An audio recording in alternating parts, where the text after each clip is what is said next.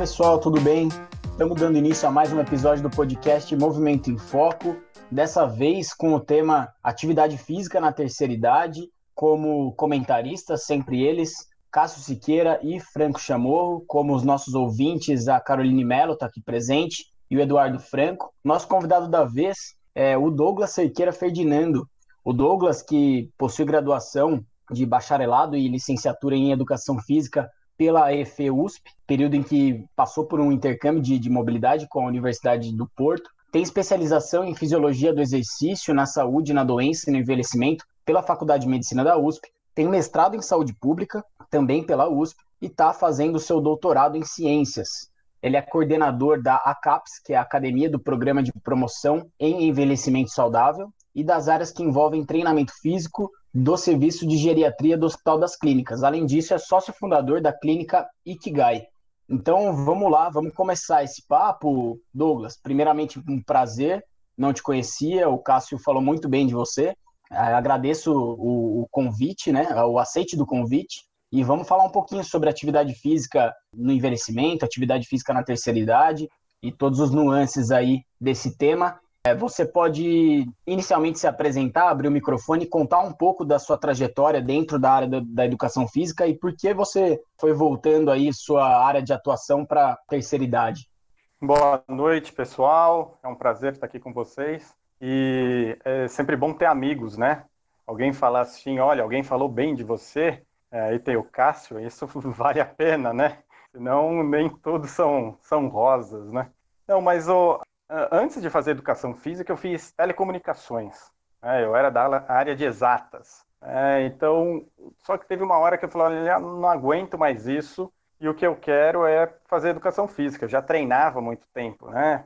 É, uma das coisas até que o Cássio acaba cuidando de mim aí um pouco é por conta disso tudo que eu fazia antes. Fiz muito tempo capoeira, fui professor de capoeira, fiz lutas, joguei basquete e resolvi, quando mudei de área, fazer educação física.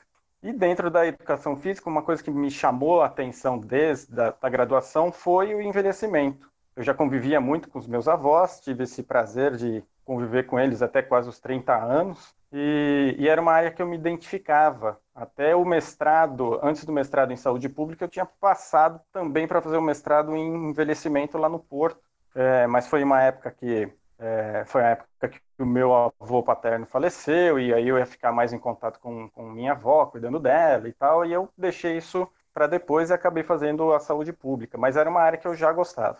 E até que surgiu um concurso lá no Hospital das Clínicas, tinha uma vaga só para geriatria, e eu falei assim, bom, vou tentar, né? O não a gente já tem, mas lá sempre preparado e tal, estudando, e eu fui fiz o concurso ah, todas as etapas e fui o, o escolhido lá da vez. Então eu já tenho 10 anos aí no, no Hospital das Clínicas, né? E, e cuidando disso. Uma coisa que eu nunca pensei ter feito era algo né, relacionado a doenças. Isso não. Já cuidava, já trabalhava com, com idosos, mas geralmente idosos saudáveis, né? E, e o Hospital das Clínicas me deu essa oportunidade de conhecer de como atuar, como fazer com que a educação física atuasse dentro, envolvendo idosos doentes, né? Que era diferente do que a gente está acostumado, que é o idoso fitness, né? Geralmente a gente usa esse, esse jargão, né? De falar assim, ó, estão bem, dá para fazer qualquer tipo de atividade e tudo mais. A gente foi para outro lado e entrou na área de pesquisa também. Então lá é, a, a CAPES é para isso, né? A gente atende idosos, mas também faz pesquisa com os idosos. Legal, Douglas. Deu para introduzir. E acho que até você comentou na sua fala que o seu caminho não era inicialmente para idosos com, com doenças, né? E uma das primeiras perguntas, acho que norteadoras aí para a gente começar nosso papo, para você explicar para a gente quais são as alterações esperadas, normais do envelhecimento, e aí dentro dessa, dessa mesma pergunta, acho que cabe qual que é a diferença, então, entre senescência e senilidade. Tá. Então, então o que a gente pode pensar aí, é assim, se a gente está pensando em envelhecimento, a gente vai perder nossas capacidades funcionais, todo mundo, né? Tem um gráfico muito padrão, assim, que a gente tem esse ganho que vai mais ou menos até os 30, 35 anos, em média, e depois dos 35 anos é ladeira abaixo. né? Só que essa ladeira pode ser diferente para quem cuida, quem tem o autocuidado. E aí o que a gente está falando são exercícios, alimentações, é o tipo de alimentação, sono, descanso, aquelas coisas mais básicas que a gente está acostumado para quem cuida da saúde, né? A não ser, claro, quando a pessoa é acometida de alguma doença grave, que aí essa, essas perdas funcionais vão mais rápido ainda, né?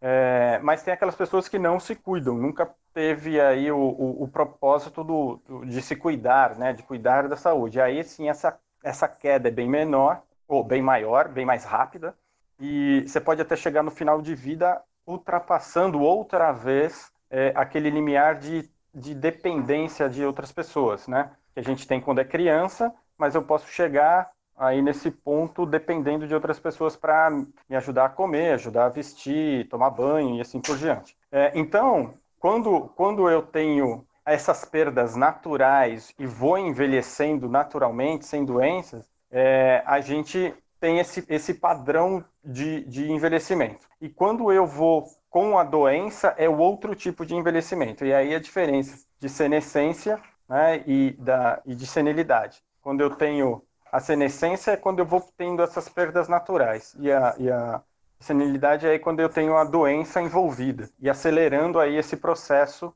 de chegar quase aí a, a, a dependência, perda de, de, dependência, perda de autonomia, deixando a qualidade de vida lá embaixo, né? E é isso que a gente tenta lutar sempre contra para que, essas, que esses idosos, essas pessoas tenham uma vida melhor ainda, né? Eu ouvi uma frase uma vez numa palestra que é, é muito óbvia, muito verdadeira, mas a gente não pensa nisso, né? Que é o, o idoso que a gente vai ser no futuro está sendo construído hoje, né? Então, as minhas atitudes, as minhas decisões, o meu comportamento hoje vai dizer quem vai ser o idoso que eu serei no futuro. Então, é, muitas vezes a gente pensa na, no envelhecimento só um negócio distante no futuro, mas não, a gente tem que começar a cuidar já do idoso que a gente vai ser no futuro. Deixa eu entrar nessa filosofia de boteco aí, porque eu lembrei de uma. Eu até ia guardar para falar, mas já que você mandou, é, quem não tem tempo de cuidar da saúde vai ter que arrumar tempo para cuidar da doença depois, né? Então acho que é muito pertinente as duas dentro desse cenário ideal é, inicial que o Douglas trouxe aí para gente. Comenta aí, Douglas. Outra frase que vocês estão acostumados, né, também já ouviram muito que esporte é saúde. E eu vou contra um pouco, eu sou do, do grupo que vai contra o que esporte é saúde, né? O esporte, como concepção, vai no limite da, da pessoa, e aí ela vai sofrer com isso também. Então, uma coisa é você fazer a, teu, a tua prática é, de exercícios estruturada, direitinho, bonitinho, e outro é você e, no limite do, do teu corpo. Hoje o Cássio aí tem que cuidar de um quadril aí que, que não cuidou, né, do, que, que o dono do quadril não cuidou durante a, a vida, o que, o que ele está falando também, né? Olha, para eu saber quem que vai ser o idoso lá passando lá na frente, hoje eu estou com 45 anos. Lembro quando o Cássio olhou assim a minha, a, a minha radiografia, ele falou, nossa, vai a radiografia de um cara de 80 anos, né? Aí eu falei, pô, brincadeira, né? E eu achei que ele tava brincando, e ele não tava brincando. Olha o efeito nocebo aí, eu causando cinesiofobia no Douglas. É, e aí, mas é, e aí você precisa de ajuda e tal, e são coisas que você, como ele disse, parece que nunca vai acontecer com você, né? É, então pode ser o demais, né? A prática demasiada aí, e o não fazer nada também, né? Você tem que se tem que ter um limite. É claro que e aí a gente vai pode passar para um outro lado, tem aquelas pessoas que gostam do esporte e vão no limite. Eu era uma dessas pessoas, né? Então, enquanto eu não chegasse perto do meu limite, eu não estava feliz. Era como você ser viciado em adrenalina, viciado num pouco a mais sempre. Para quem conhece ali a cidade universitária, tem quando você está descendo a rua do, do hospital universitário, tem uma um baita de uma curva, e eu fazia aquela curva cada vez mais rápido de bicicleta. Eu queria saber até onde dava para fazer aquela curva mais rápido. E eu falei, bom, no dia que eu cair, eu vou ultrapassar os muros da USP, né? Mas não, não chegou. Mas era esse, esse era o limite que eu tinha, também no, nos exercícios, no, no, na capoeira, nas lutas e assim por diante. Sempre tentava um pouquinho a mais. Mas não pensava lá na frente, né? Envelhecimento era muito longe. Eu estava com 20, 20 e poucos anos, né? Um pouco nessa linha do que já foi falado também, Douglas. Até a frase do Cássio me lembrou muito é, alguns conceitos que a gente via em geriatria ainda na época da faculdade, né? no estágio e tudo mais, que é, tem bastante relação com esse, com aquele gráfico famoso que você comentou, né? Que é a tal da reserva funcional, né? Então, o que a gente está falando aqui é, é isso, o que a gente vai se tornar lá na frente depende dos hábitos de hoje, que é a tal da construção da, da reserva funcional, né? Eu lembro que na, na época da, da, da faculdade se falava muito em se você tem na, na terceira idade algum evento adverso na saúde, se você tem uma reserva funcional maior, a sua perda de funcionalidade não chega naquele limiar da incapacidade, né? Então, muito impo importante, de fato, a gente construir reserva hoje, né? É, exatamente. E eu, quando eu vou dar essa aula, e até quando eu estou com, com grupos de, de adolescentes e junto com os pais aí no, no, na escola também, né? Eu costumo falar que isso é a poupança. É a mesma forma que às vezes a gente ensina os filhos a, a, a parte econômica, né? De olha, a gente tem que saber poupar e tudo mais para gastar mais tarde. O gráfico, e se você pegar o gráfico da Bolsa de Valores, é o mesmo gráfico. É igualzinho. Não sei se vocês já pegaram isso, mas quando a gente está começando a, a criar a, a, nossa reserva econômica e tal, para depois gastar na fase lá depois dos 50, 60 anos. Bate exatamente igual. Então eu, eu acabo brincando que é a poupança, que é essa reserva. E, e é verdade. E, e, são as capacidades também, e aí, antes de para falar também de idoso, você tem, vai falar da criança, do, do, do jovem, que são as experiências que eles têm, né? O idoso que faz atividade física, faz exercício junto com seus netos ou filhos novos e tal, tem a chance de passar para eles, é, isso também é estudo, uma vida ativa. Então, uma vida ativa prazerosa faz com que fique, os dois fiquem cada vez mais ativos, tanto a criança quanto o idoso. É, então, você vai construindo isso junto. E, e, isso é uma coisa que a gente vê pouco hoje, né? Você não tem muito. Antes, você até trabalhavam junto, passeavam juntos e tal, isso mais antigamente. Você tinha esse contato mais com, com pais e avós, assim, na hora de fazer a ginástica. Hoje isso acaba sendo mais difícil o que é uma das coisas que a gente está tentando promover com algumas ações que a gente tem lá na Escola Gero Saúde, que também é do Serviço de Geriatria, e às vezes fazer alguma coisa junto com a família, né? Não é muito fácil, a velocidade da coisa é muito diferente entre, entre os jovens e os idosos, e todo mundo fala assim, ó, para lidar com o idoso tem que ter paciência, tem paciência, e é o contrário, né? O idoso é que tem que ter paciência para lidar com, com a gente, com os jovens, porque eles sabem eles já passaram por isso e sabem que eles estão numa outra velocidade. É, o Douglas, eu queria voltar na história do, do esporte, e é justamente na, na construção dessa reserva funcional, dessa reserva orgânica. Até que ponto porque o, o, exemplo que você deu é o esporte de alto rendimento, é o cara que vai além do limite, né? Mas, por exemplo, eu, se eu não fizesse esporte algum, provavelmente eu fosse, eu seria sedentário e, é, e aí ia para o outro lado, ia ter menos reserva funcional, ia acumular peso, gordura, ter menos massa óssea, menos massa muscular. Então, onde que está o equilíbrio aí da coisa? E, e, aí você vai brigar com os teóricos da área, né? O, o pessoal do, do, do esporte, ele vai falar que o esporte, você não consegue pensar em esporte sem ser esporte de alto rendimento. A concepção de esporte é essa o que talvez o que você diz que é esporte, eles vão falar que são práticas esportivas, que é um pouco diferente. E aí o que mantém a gente ativo. É, mas para quem vai para o. Até o que eu falo que fazia, para alguns nem seria esporte, porque não estava envolvendo medalha, não estava envolvendo é, prêmios em dinheiro e nada disso. Mas vai no limite do, da, das, minhas, das capacidades da pessoa. Né? E talvez esse que é, fosse o, o, prazer da coisa, que geralmente você encontra mais com os, os, esportes de aventura, né? As pessoas que se arriscam mais e mais e só pela sensação, pela satisfação de ter feito.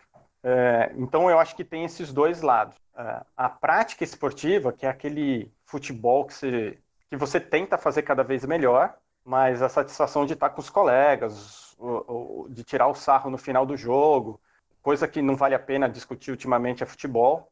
meu time não está lá grandes coisas, então é melhor a gente até mudar de, de esporte, a gente fala de outras coisas, né? É, mas é, nem precisa pedir a palavra que eu não vou falar mais nada sobre isso, se for o caso, tá bom? Mas é isso, a gente tem essa. O tirar o sarro, o jogar por jogar, pela amizade, eu fazia isso com basquete, né? Um esporte até mais evoluído que o futebol, vamos pensar nesse caso, assim, né? Senão a gente começa a voltar na. Nenhum esporte que é jogado com as mãos é esporte de verdade. Esporte é futebol. O engraçado é que ele foi cutucando, soltando, soltando, aí chegou o um momento que o Cássio não aguentou, né?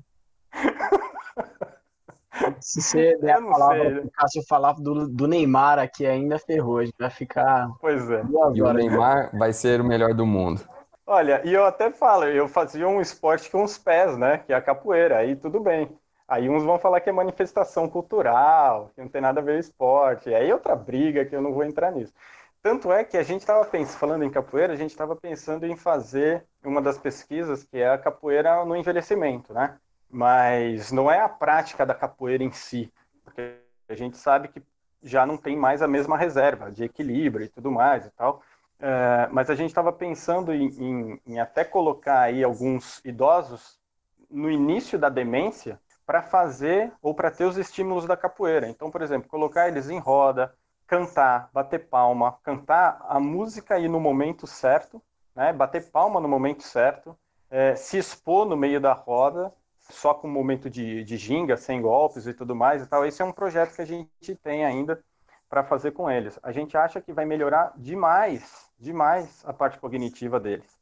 Por mais que tenha essa perda, essa perca funcional com, com o tempo, é, você consegue dar uma freada nela e, e, e mudar o rumo, né? É, não, não ter essa, esse declínio tão acentuado, mesmo que seja com idades mais avançadas. E uma coisa que a gente vê também é que os que mais precisam são os que mais têm ganho. Então, quem perdeu muito de reserva funcional, quando começa a fazer alguma coisa, você como, como profissional e a pessoa que é o idoso, vê esse, esse, esse ganho nitidamente. Douglas, rapidinho, só para não perder o prumo da, do assunto, essa era uma das perguntas que eu tinha separado. É, mesmo em idades já avançadas, com perdas funcionais importantes, dá para ter benefício da, da atividade física. E acho que até, não sei se para agora, uma outra pergunta que é, é, qual que é a atividade física, qual tipo de exercício que é interessante para um idoso numa fase já avançada aí de, vamos dizer, senilidade, né?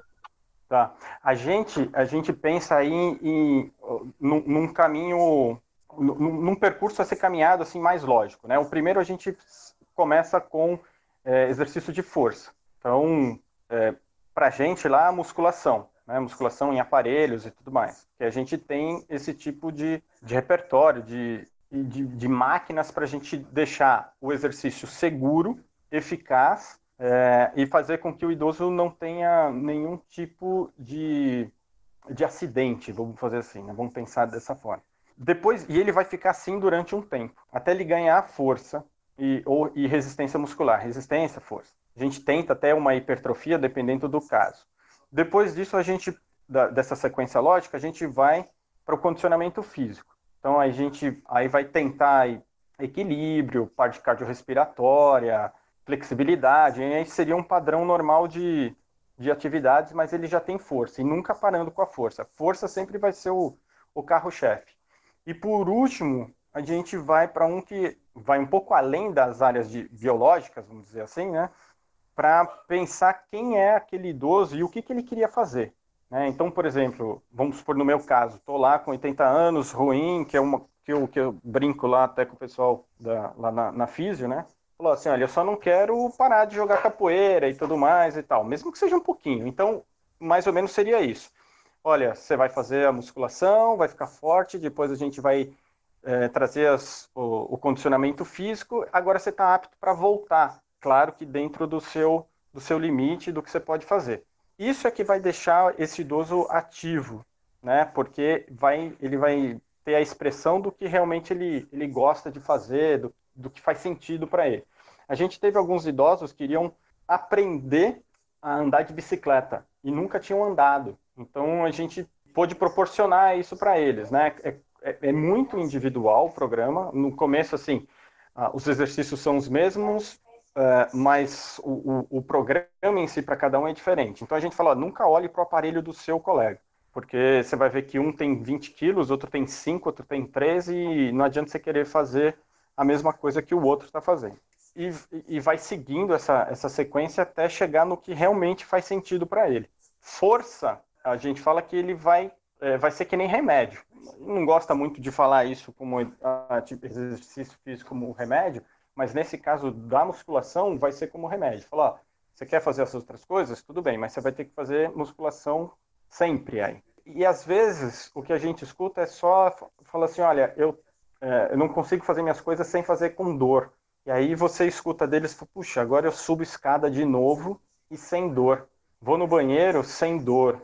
E, e só isso já traz muita felicidade para eles. O ano passado, Passado ou retrasado, a gente teve um senhor lá de 90, 92 anos de Bengala, ficou nove meses no programa. Quando ele saiu do, dos nove meses, ele mal usava Bengala. E os filhos falavam assim muito, muito bem, mas o que a gente vê também, quando eles param, a gente tem. Isso é um outro, outro, outra área que a gente quer estudar, que quando para, tem outra vez o declínio, e muito rápido.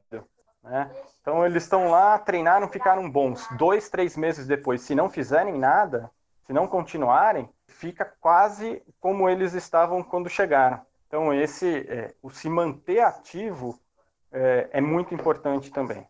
E, e dentro disso que você falou, tem uma coisa que eu vim refletindo o tempo todo aqui, que é a função social do idoso, né? Como que ela veio mudando, como que ela é atualmente, porque eu vejo que a, a, impressão que eu tenho, como quem observa sem, sem atuar na área, é de que os idosos são cada vez mais isolados, né? Dentro da nossa sociedade, tendendo a ficar reclusos e tudo mais, e com pouca participação em todos os aspectos e quanto menos você participa, acho que mais difícil fica você se engajar para se manter ativo, para uma série de coisas, buscar fazer o que o que gosta e sei lá, talvez isso possa ser uma das, não sei se é a única, mas uma das barreiras para a continuidade, né, da atividade física, para essa regularidade. O que mais que você enxerga aí? É, Franco, é, é, isso, quando a gente vai discutir em termos de, de saúde pública, quando a gente vai falar de promoção de saúde, uma das coisas básicas da promoção de saúde é participação social. E, e, a gente tem visto que você não vai conseguir fazer um programa de promoção de saúde para idosos sem mostrar para ele o poder que ele tem, né? um poder de, de, escolha, que aí vai esbarrar na autonomia que cada um tem aí também. É, é verdade, por um lado, que até por conta de tecnologias e tudo mais, parece que o idoso vai, vai ficando para trás, é, mas a gente tem visto cada vez mais os idosos participando de todas as áreas. O grupo que a gente tem lá, eu, em, uma, em um dos anos que a gente estava, esse grupo chama Escola Gero Saúde, é, e a gente precisou mudar, ou precisaria mudar, um dos horários de, de atividade deles. Mas eles se organizaram de tal forma de que não foi possível fazer isso. Eles mostraram que não seria possível, que eles queriam o horário que tinha antes. E aí a gente teve que realmente é, rever tudo que a gente estava pensando e voltar atrás. É, eles, só que é, é aquilo, é um grupo que já está acostumado já por conta dos programas que existem lá, a ter voz. E, e a gente vê isso quando eles estão em grupo. Quando ele está isolado dentro de casa e a família acaba tirando isso deles, não, pai. E, e a gente está vendo isso muito no isolamento, né? Você vê várias pessoas que falam assim: ah, não, meu pai e minha mãe não põem o, o, o nariz no portão. Que começa aí, você já pensa: opa, peraí, mas será que tem que ser assim? Onde foi a discussão disso, né? Como é que tem que, como é que, tem que fazer essa, essa decisão é, é, unilateral, é o filho que toma a decisão, será que você já também não está tirando um pouco da vida dele se ele ficar só dentro de casa? Então essa é uma discussão que aí vai que vai esbarrar, porque a gente até vê tem existe um documento que agora eu não vou lembrar o termo correto, se vocês souberem vocês me ajudam, que o idoso se ele for internado agora ele pode dizer se ele quer ou não quer continuar com o tratamento, coisa que antes não tinha, não havia. Então, é, se ele disser assim, olha, se eu precisar ser ressuscitado, eu não quero. É, eu não quero continuar se for invasivo. E coisas que a família poderia falar assim: não, não, não, nós vamos tentar até o final. E agora não, agora ele, no momento de autonomia dele, ele carrega esse documento com ele. Na verdade, sim, você carrega com ele, é, com, com, consigo mesmo, e pode dar para alguns amigos próximos, se caso acontecer, ele vai, eles vão dizer para a família, não, ele não queria que continuasse com o tratamento. Mas isso é uma questão de educação também, né? Educação dentro do, do processo de envelhecimento. A gente não tem um, uma história antiga que a gente fazia isso. Isso é eu acho que meio novo. A geriatria não é uma, uma área também tão velha assim, né? A geriatria é nova, né? Se a gente pensar. Então, e a gente vai tentando fazer isso. Eu já ouvi muito dos idosos, quando eles já me contaram, né? De que já foram na delegacia do idoso procurar ajuda e a pessoa que estava lá falou: Meu, mas também o que você está fazendo uma hora dessa na rua ou sozinho e tudo mais? Ao invés de ir para ajudar, e continua perpetuando o estereótipo e falou: você não, você tá velho, vai para casa, né? Vai assistir um programa de televisão, né? Então, mas eu, eu vejo que isso vai mudar, né? Hoje as pessoas assim de 40, 50 anos que vão envelhecer daqui 10, 15 anos, isso já é uma outra ideia, né? 60 anos é o que a gente chama de idoso no Brasil. Mas uma pessoa de 60 anos hoje e quando o meu avô tinha 60 anos, são duas pessoas completamente diferentes. A capacidade, não só de capacidade funcional, mas de, de participação né, dessas pessoas. Pessoa com 60 anos antes falou assim: já estou no, no limite, né, já sei que estou na, na, na, no final de vida. Hoje, ele, o, o, de 60 anos falou: estou começando a entrar no envelhecimento. E dá para ver muita diferença entre eles. Né? Eu tenho, tenho um, um, relato lá de uma, uma senhora que foi querer ser estudada, ela apareceu lá uma vez, mas era o contrário. Ela tão ativa, tão ativa, que ela queria saber o porquê que ela conseguia ser assim. Então ela falou assim, não, mas eu sou muito além do, do da minha idade. Né? E a gente achou até interessante e tal, e o, e o relacionamento que ela tinha com a vida. Só que ela tinha uma coisa, ela não, e aí tem o lado psicológico da coisa, ela eu acho que ela não aceitava o envelhecimento, porque ela, os amigos dela, dela tinha 20, 30 anos, ela não queria, ela já era uma viúva, mas ela falou assim, olha, eu não quero me relacionar com caras com mais de 50 anos, né, porque já tá um bagaço e tudo mais e tal, e, e era assim. Então, ela, ao mesmo tempo que ela falou, olha, eu tenho tal idade e me sinto muito mais nova e fácil, ela nadava, e começava a competir com, com o pessoal de 20, 30 anos na piscina do, do, do clube, né? E falou assim, ó, oh, não, eu não vou perder. Não é porque ela tem 30 anos que eu vou nadar menos que ela. E aí começa a ter lesão, aquela coisa toda e tal. Só que era o, a cabeça dela. A cabeça dela, o, ela não via, não se via idosa. Não se via idosa. É, você vai encontrar isso também, né? As pessoas que não têm, não têm essa, como que eu posso falar, que eles não aceitam o envelhecimento. O que não deve ser muito fácil também. A gente não quer aceitar, né? Pensar que, ó, você vai falar de envelhecimento, você vai ter que falar de fim de vida, né? Você vai ter que, de alguma hora, falar de morte. Aí a gente começa a falar assim, ó, qual o momento que a gente tem que falar disso? É, tem um, um geriatra, né, o Sérgio Pascoal, que ele acaba falando bastante disso, que a gente deveria, em certo momento da vida, começar a falar de morte no jantar, assim, né? Falou assim, olha, o que, que vai acontecer se ou quando acontecer, né? Já vamos dividir tudo e tal, para ser um negócio mais natural. E a gente e tem um tabu falar disso, né? Falar de envelhecimento, falar de morte. Nos nossas, toda vez que a gente vai fazer uma, um início de turma, a gente tem lá para a gente conhecer quem é cada um, cada idoso, né? Para eles contarem a vida deles. Falei, gente, é, é melhor do que qualquer, qualquer curso de, de graduação, porque o que a gente aprende com cada um é, é muito, muito diferente. Cara, eu pensei em 750 coisas para falar ao longo desse tempo todo aí. É, já tinha chamado a palavra aqui na outra fala do antes do Rafa entrar. Putz, tem uma coisa que eu acho que não é o assunto desse podcast, mas que é interessante, que é autonomia para tomada de decisão que você tomou, que você tocou no assunto. Eu lembro que eu li um livro que era De Quem a Morte Afinal. É, era um livro sobre o processo de morte, sobre cuidados paliativos, mas é exatamente isso. A, a morte é minha, eu quero tomar minhas decisões, não vem alguém querer tomar essa decisão por mim. E essa questão do, do coronavírus trouxe muito isso, né? Meu avô tem 90 anos. A chance dele morrer nos próximos cinco é considerável, né? Estatisticamente tem que saber isso.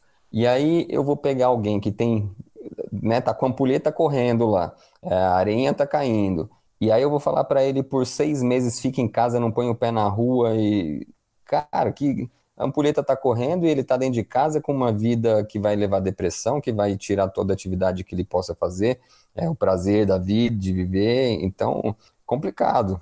E, e ainda se for uma decisão imposta por alguém, né, de fora, o filho, ou quem quer que seja. Então, acho que isso fica uma reflexão aí para talvez um outro momento, porque não é muito assunto da, desse podcast.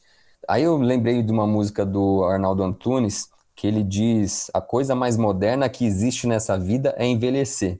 E aí você estava dizendo aí da, que a geriatria é uma, é, é uma ciência nova, né? Porque antigamente era raro envelhecer, né? O que você estava dizendo, a pessoa com 50 anos era velho. Agora, e na música ele fala, pô, eu quero envelhecer para ver como é que é. E isso é uma coisa que eu penso também, assim, eu tenho, eu tenho uma certa vontade, assim, quando eu penso na velhice, me vem uma coisa boa, eu quero ser velho.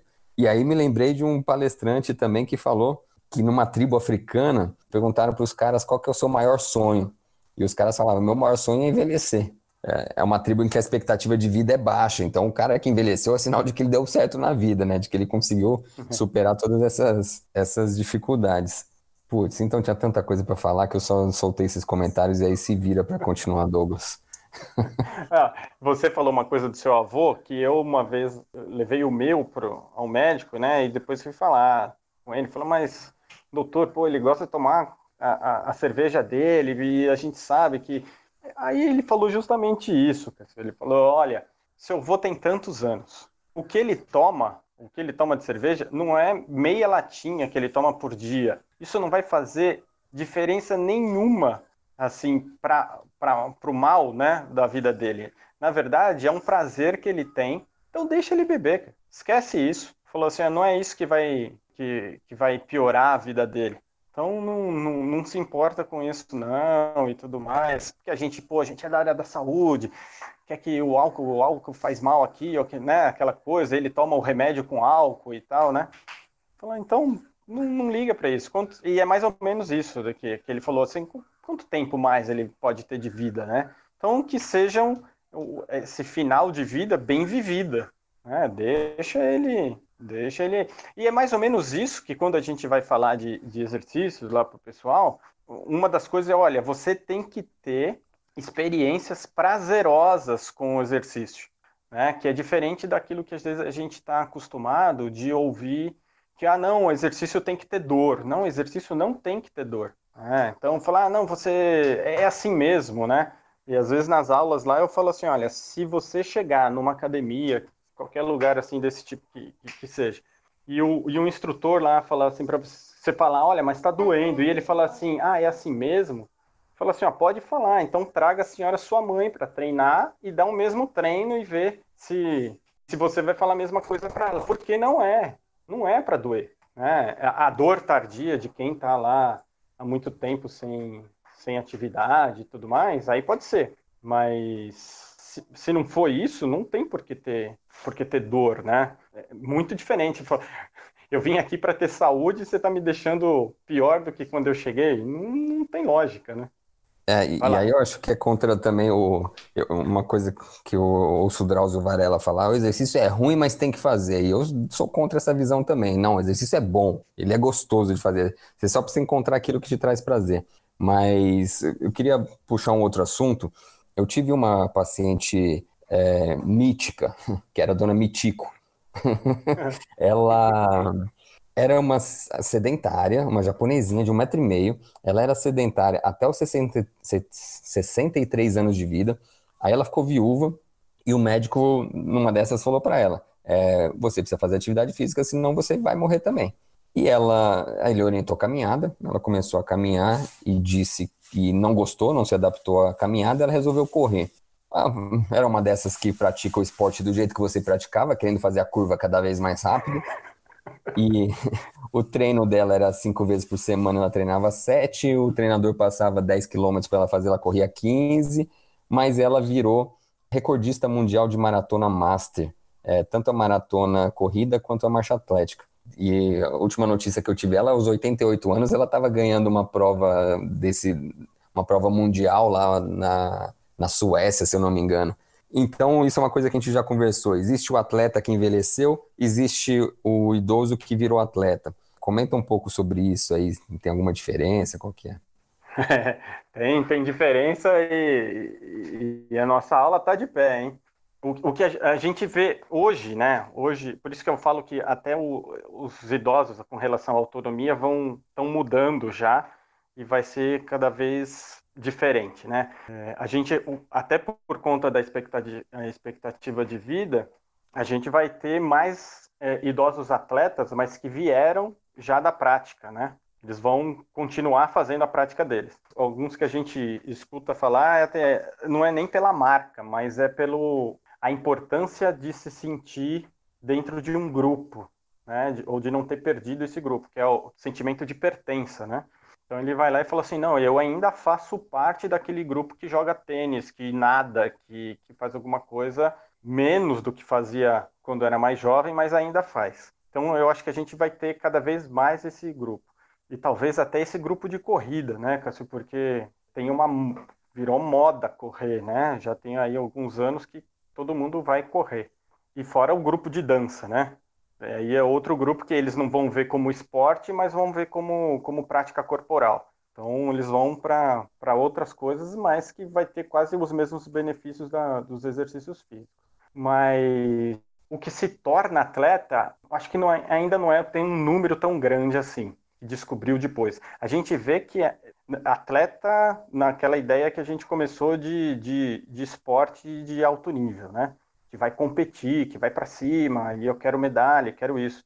Mas a gente encontra, a gente encontra assim. Eu acho que é quando ele se descobre que ele ainda conseguia fazer. Eu vejo muito, e aí você falou que ela virou viúva, é, isso é outra coisa que a gente escuta demais, né? De senhoras que falam, que falam assim: olha, eu comecei a viver depois que meu marido morreu. Então a gente escuta, é, é, agora eu posso vir aqui, eu tenho esse grupo, é, eu faço parte da ginástica, e não sai, não sai. E aí a gente vê outro, outro fenômeno legal, que quem faz, faz demais, porque você encontra os mesmos idosos fazendo todas as outras práticas. Estão envolvidos e quase é sempre o mesmo grupo, e um fala para o outro: Olha, descobri um grupo não sei aonde que agora é de teatro, agora é de não sei. É o mesmo grupo e é diferente daquele que não faz nada.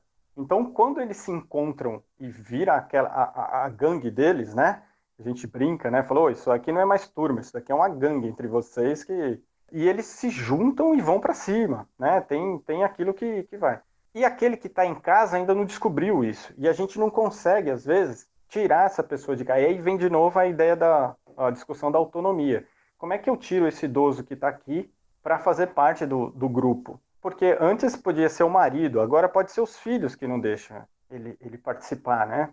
Não sei, eu acho que a gente precisa, às vezes, é educar os filhos para mostrar, ó, envelhecimento é, tá aí, faz parte da vida, deixa participar, vamos lá. E, e só procura um lugar que, que, vale a pena, né? E tem alguns aí que, que não tem preparo nenhum para cuidar de idoso, né? Douglas, acho que você tocou num ponto que eu tinha também pensado aqui, que é, o Franco até chegou a fazer a pergunta sobre as barreiras em se introduzir atividade física na terceira idade, né? Você consegue pensar algumas outras barreiras? E, e, na verdade, a minha pergunta é no sentido de entender quais as estratégias a gente pode ter para conseguir é, introduzir atividade física nessa população, porque eu, eu imagino que possa variar muito, né? De indivíduo para indivíduo, os motivos pelos quais ele não consegue adentrar uma atividade física, e esse era, foi até o motivo de eu pensar nesse episódio, inicialmente pensando nos meus avós mesmo, que estão, enfim, não estão com toda uma restrição em termos de isolamento, eles estão saindo de casa, fazendo a, as atividades que faziam antes, é, mas nunca fizeram atividade física e, e, a gente vem recentemente tentando propor isso para eles, né? Só que encontra algumas barreiras de do tipo já ter encontrado um personal bom para ir na casa deles e tudo mais, e tava tudo certo e no final das contas, ah, não, acho melhor não, porque vai mudar muito com a minha rotina, porque esse horário eu tenho que fazer isso ou aquilo, então é, realmente é difícil, é. né? Uma das coisas que eu vi no mestrado, quando a gente foi falar de, de promoção de saúde, e que faz parte da promoção, é a acessibilidade. Né? E, e, e eu lembro, quando eu estava entrevistando os idosos, que uma parte de acessibilidade pode ser questão geográfica, né? Ó, o lugar onde tem um lugar bom ou que, que tem atividade para mim, que sou idoso, fica no, no alto do bairro. Né? Então, pô, eu não consigo chegar lá. Eu ainda não estou forte o suficiente para chegar lá. Então, esse, esse era uma das coisas. Então, são as, é, a calçada, rua, como é que eu chego naquele lugar? Isso era uma. A outra coisa era onde era o lugar. No caso, eu, uma, um dos lugares era o salão de uma igreja. Né? Eles cediam duas vezes por semana para ter atividade. Só que quem não era daquela denominação se sentia constrangido de ir lá. Então isso já era uma outra barreira. Falou assim, pô, eu não sou dessa religião. Aí o que, que os outros da minha igreja vão pensar se me virem entrando lá? Outro era se era homem ou mulher, porque a gente tem muito mais idosos do que idosos. Então, a, a quantidade, quando chegava lá um senhor, era um para cada 20 mulheres.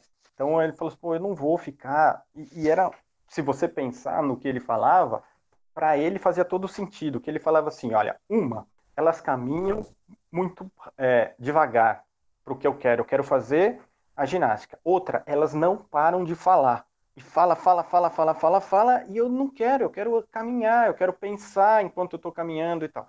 Isso era outro tipo de barreira que a gente percebeu, que é o do dia a dia. Outra era o tipo de atividade. Se a gente vai nas UBSs, pelo menos nessa época, o que mais se passava, isso antes da, do NASF, né? Era, eram as atividades da, da medicina tradicional chinesa, né? O Lian Kun, Qigong e assim por diante. E algumas falavam assim, olha, eu não, isso às vezes até senhoras, né? Falou, olha, se me convidassem até para jogar futebol, eu iria. Mas aquilo para mim é muito lento. Então tem que fazer parte da cultura do que significa para aquela pessoa que vai fazer vai fazer a, a, atividade, né? Então isso é uma das coisas, a, a, a parte de acessibilidade e, e não só acessibilidade física, geográfica. A outra coisa é quando o médico interfere. Parece que não, mas você, fisioterapeuta, eu, educador físico, enfim, se a gente fala para ele, ó, precisa fazer atividade física, ele vai dar mil desculpas para começar. Agora, quando o médico fala assim, ou você faz, ou você morre, ou você vai ficar numa cadeira de rodas, ou qualquer outra coisa, aí ele pensa duas vezes.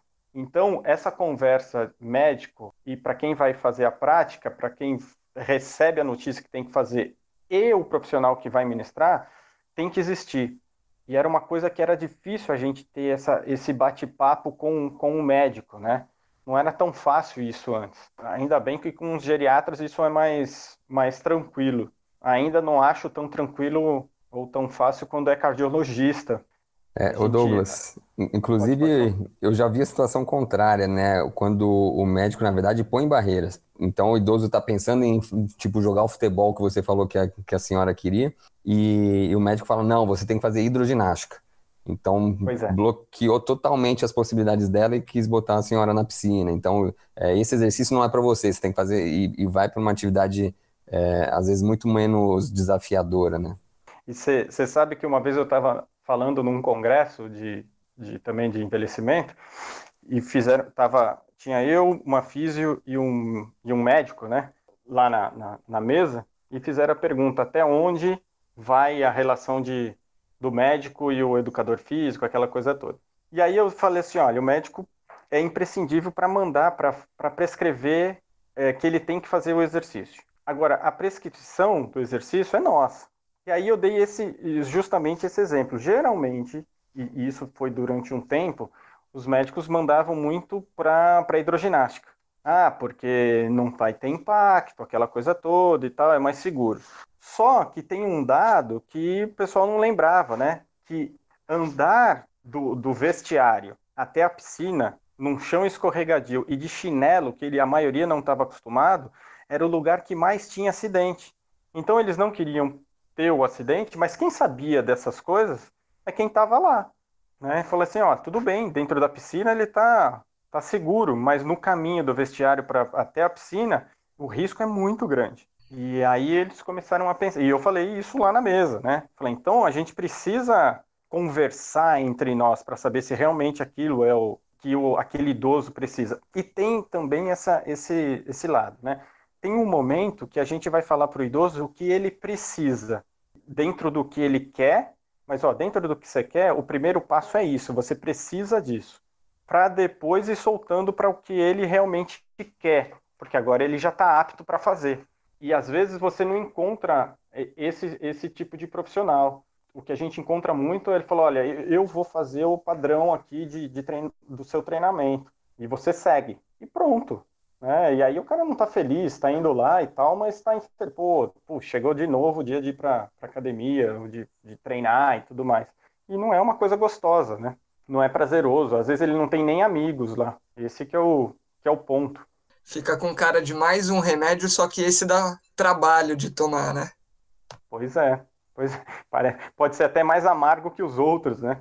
E, e, é isso. E quando você tem a, a, turma, é isso que eu falo que eu acho legal. Então, quando você tem a turma que está lá com você, às vezes eles nem estão ligando para o exercício, gente. Só o fato de estar tá junto e, e, batendo papo e tal, é, já dá outra cara, né?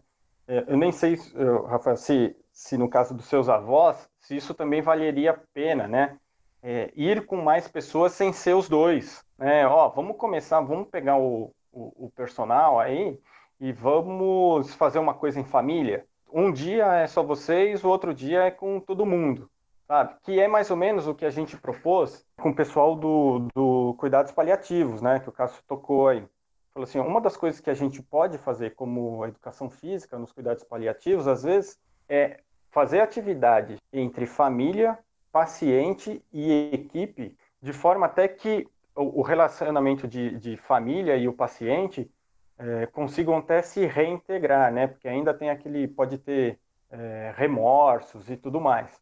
O grande problema da nossa área de educação física é que muito pouca gente pensou, até hoje, muito pouca gente pensou em trabalhar com doenças, ainda mais como com, com cuidados paliativos. É diferente, por exemplo, do, da, da fisioterapia, que quando você está na graduação, você já sabe que em algum momento você vai lidar com doença.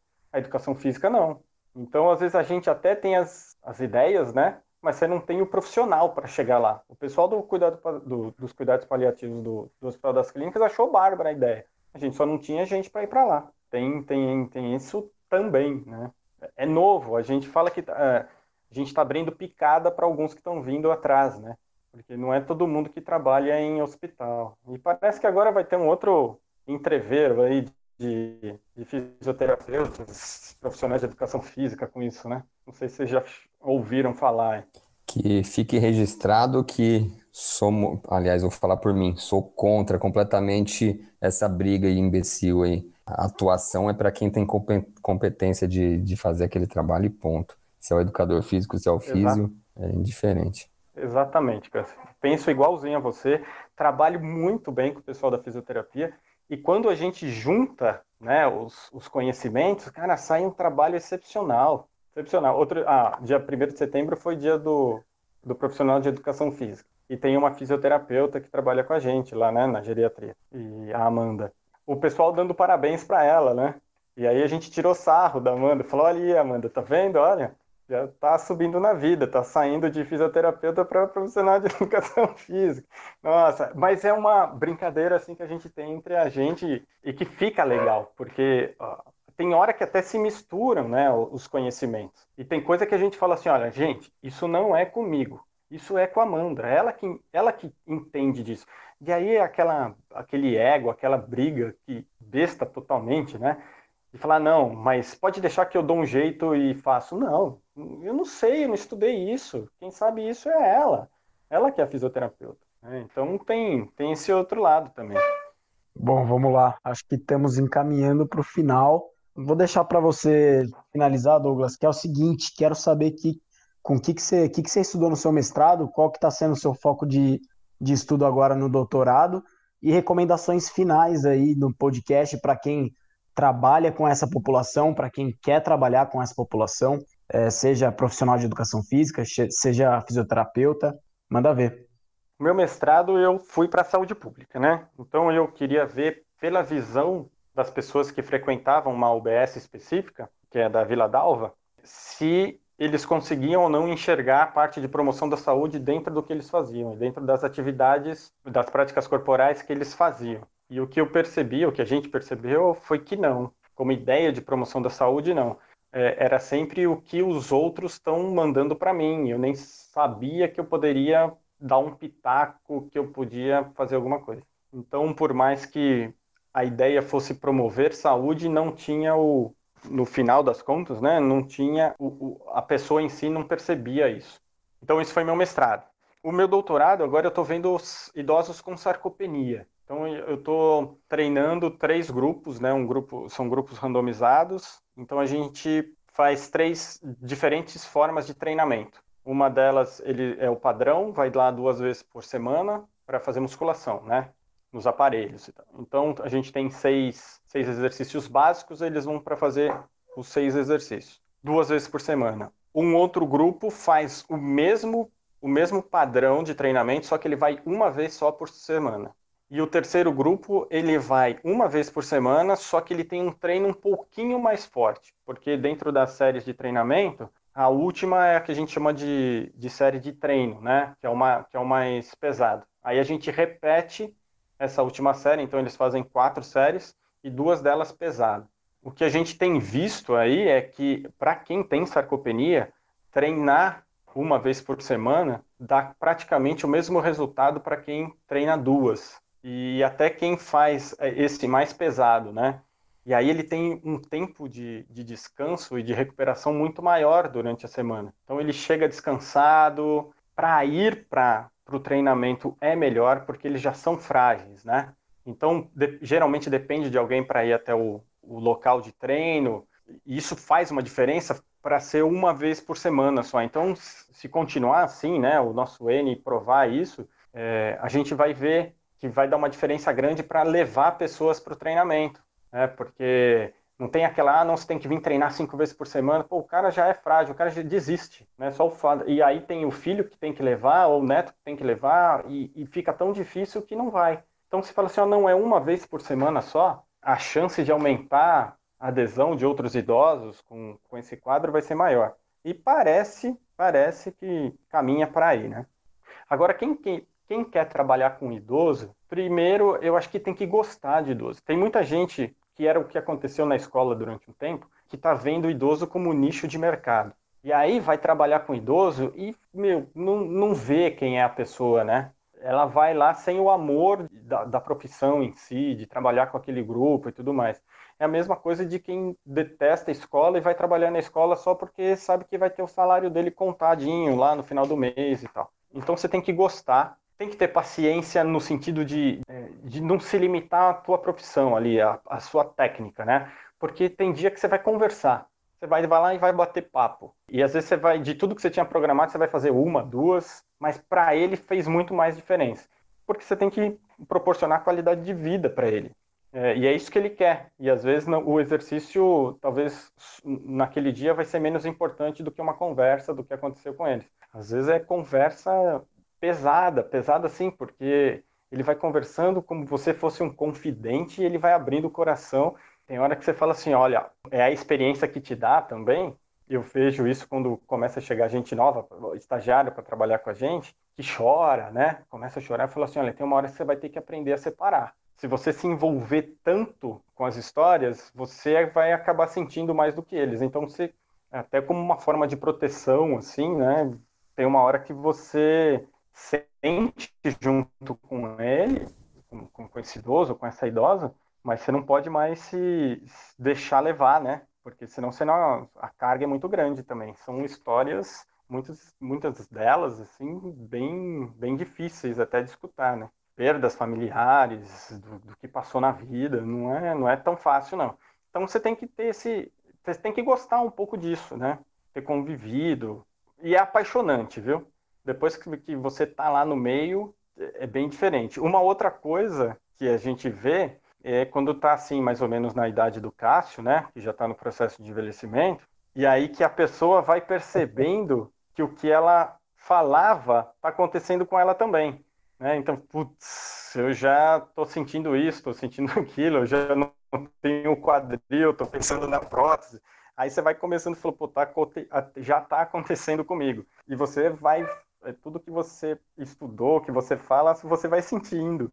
E é outro, outra questão aí de começar a discutir, pô, tá chegando comigo, isso quer dizer que tá chegando mais perto do fim, que é coisa que às vezes a pessoa não, não quer pensar, não falou, não, não, não quero nem imaginar com isso, meu negócio é trabalhar com criança que sempre tá no comecinho. Tem, tem isso também, né? Tá explicado porque o Cássio quer tanto trabalhar com criança. Eu só queria dizer que eu tô melhor aos 40 do que aos 30. E cada vez melhorando mais. Eu vou ser aquela velhinha que o Douglas falou que não, não aceita. Vou conviver só com um pessoal de 20 anos. Ela só saía com os caras de 20, 30, viu, Cassio? Então... Eu também, só vou pegar os carinhas de 20 anos. Não é para cortar, né? Tá bom, entendi. Com a gente, né? Boa, Douglas. Pô, legal demais tudo isso. Tanto que deu 60 minutos mais aí de gravação. Infelizmente, a gente vai ter que encerrar, mas abriu oportunidade para a gente conversar a fundo sobre diversos pontos dessa conversa de hoje. É, certamente mais para frente a gente vai te chamar. E queria agradecer o aceite aí do seu convite, o aceite do nosso convite. É, agradecer os, os ouvintes que estão aí presentes, a Carol Melo, o Edu Franco e os nossos comentaristas, Cássio Siqueira e Franco Chamorro. Por hoje é só, até o próximo episódio, pessoal. Até mais. Tchau, tchau. Eu que agradeço, hein? Muito bom.